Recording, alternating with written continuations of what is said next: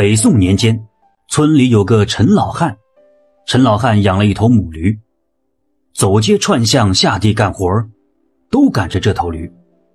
有一天，母驴产下了一头小驴，陈老汉很是高兴，因为母驴老了，拉不动车，也干不了农活这头小驴的降生，陈老汉家里算是后继有驴了。陈老汉的儿子叫陈二，前两年。娶了邻村的小翠为妻，日子是越来越美满。不过美中不足的是，小夫妻俩一直没有孩子。陈老汉和老伴儿就四处的寻医问药。小夫妻俩看郎中也看了不少，药也吃了不少，可还是没有孩子。后来陈老汉和老伴儿就释然了，这要孩子也就成了家里持之以恒的事了。两年后。陈老汉家的母驴病死了，小驴正好长大，这下地拉车的重活就落到小驴的身上。这头驴性子温顺，而且什么都肯干，陈老汉很是喜欢，对这头驴也非常用心。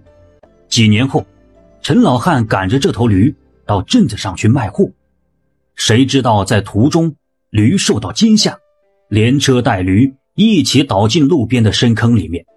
陈老汉由于跳得及时，没有受伤，可是那头驴的脚却不行了，从此以后走起路来一瘸一拐，更别说是拉车干活了。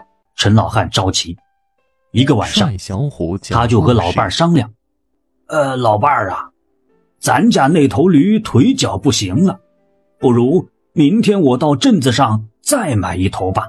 这地里的活儿还有货啊。”都需要驴拉，总不能这样耽搁着呀。说的也是，可那头驴咋办呢？咱们家总不能养着两头驴吧？这光是草料咱就喂不起呀。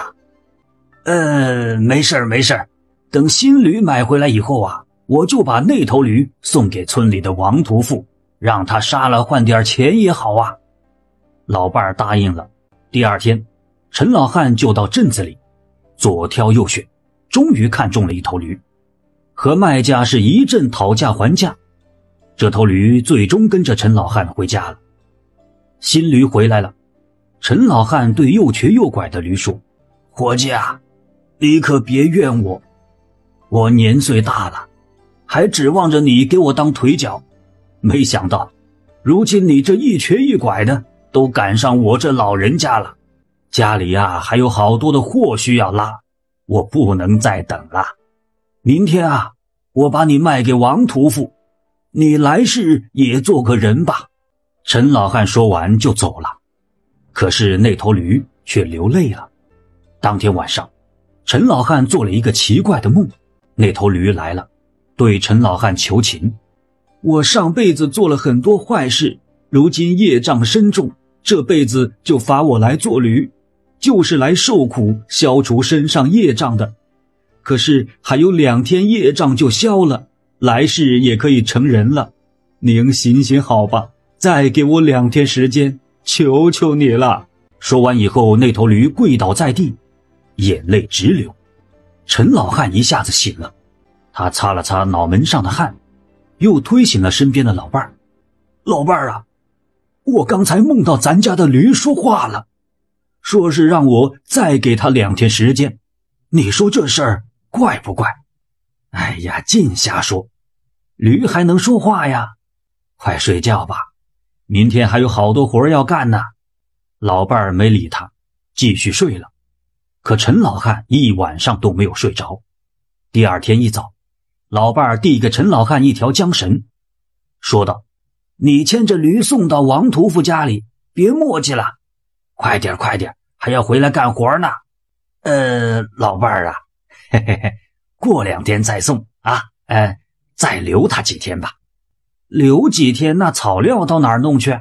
我可没有备那么多的草料啊。哎，老伴儿，你别管，你别管。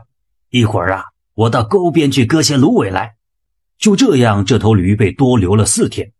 这四天里，陈老汉总是去沟边割芦苇喂驴吃。就在这天晚上。陈老汉又做了一个梦，梦中一个帅气男子跪倒在地，对陈老汉说了：“多谢恩人多留了我四日，让我消除了身上的业障。如今我业障已经消除，来世终于可以投生为人了。说完，对着陈老汉磕起头来。陈老汉赶忙将他扶起来。哎呀，不必行此大礼，人嘛，难免会犯错，知错能改就好啊。你快去转生，来世做一个善良的人吧。那男人闻言后却说：“恩人，我知道您没有孙儿孙女，这样吧。”我转身给您做孙儿，报答恩人的救命之恩。恩人，请一定要记住，我的眉心处有一颗红痣。说完，消失不见。第二天一早，陈老汉牵着那头驴到了王屠夫家里，换了些银子以后，依依不舍地离开。两个月以后，陈老汉儿媳妇突然呕吐不止，郎中看了以后微微一笑，捋着胡子说道。哎呀，恭喜恭喜呀！哈哈哈，你儿媳妇终于有了。这话一出，家里沸腾了。老伴儿还特地给郎中封了一个大红包。儿媳妇儿在婆婆的精心照顾下，终于临产了。接生婆王大娘一顿忙活。不多时，屋内传来一阵啼哭声。王大娘抱着孩子出来了，对着陈老汉就说：“哎呀，老陈呐！”恭喜你是个胖孙子！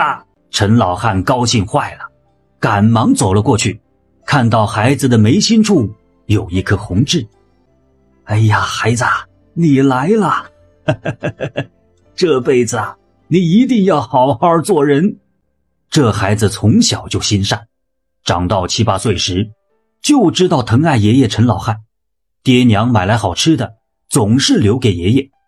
奶奶看了以后。总是吃醋地说：“这个小白眼狼，枉费我平日里那么疼他。他呀，就和他爷爷亲。”陈老汉闻言总是嘿嘿一笑：“嘿嘿嘿，老伴儿，我们爷儿俩有缘，你们不懂。”陈家人对这事确实不懂，也只有陈老汉自己知道。